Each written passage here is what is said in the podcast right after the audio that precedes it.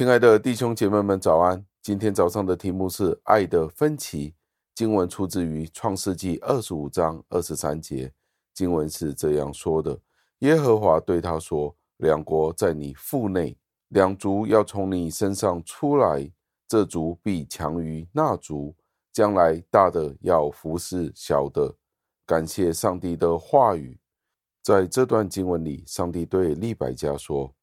他腹中的双胞胎会产生争吵，将会发生更重要的事情。这两兄弟和他的后代们将会有不和。经文一开始说的“两国在你腹内”，这个是特别强调出来的。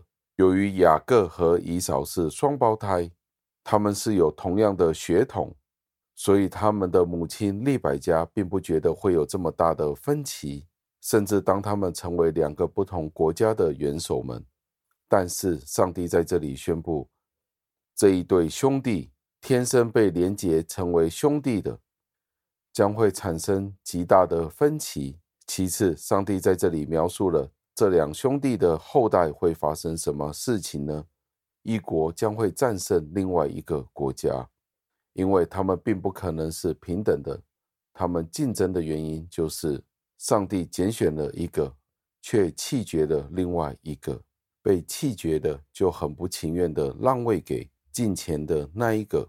这就意味着，当上帝的孩子们被收纳、被收养的时候，他们都必须要经过很多的麻烦和竞争。第三，上帝肯定了自然的秩序将会被颠倒，小的将会战胜大的。这不单单是指地上可见的财富和物质，上帝在这里就是要教导以撒和利百加，救恩的约并不是给这一对兄弟或者是他们的后代所设定的，只会留给雅各的后代。起初，这个约是普遍的，指的是所有亚伯拉罕的后代，但是在这里我们就见到这个约有一个收窄的范围。仅仅指的是其中的一个兄弟。最后，让我们默想，耶稣基督的福音仍然使得弟兄们分裂。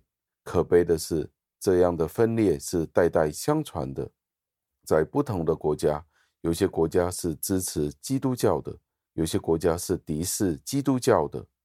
这就使得我们有责任，无论这些是基督教国家，或者是非基督教国家。都有责任对他们传福音。我们今天应该有什么样的责任去履行我们这样的责任呢？让我们一起祷告，亲爱的恩主，我们再一次的赞美感谢您，因为今天的这一段经文，您自己的拣选是按照您自己的心意，而不是人可以自己决定。您救恩的约是应该要怎么样的被订立的。求您教导我们珍惜我们所拥有的救恩。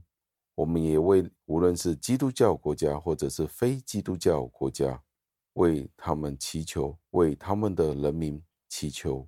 那些在上位的，无论是他们的首领或者是他们的国民，他们对您的道可以开放自己，以至于救恩可以临到他们当中。求您垂听我们的祷告，是奉我主耶稣基督。得胜的尊名求得，阿门。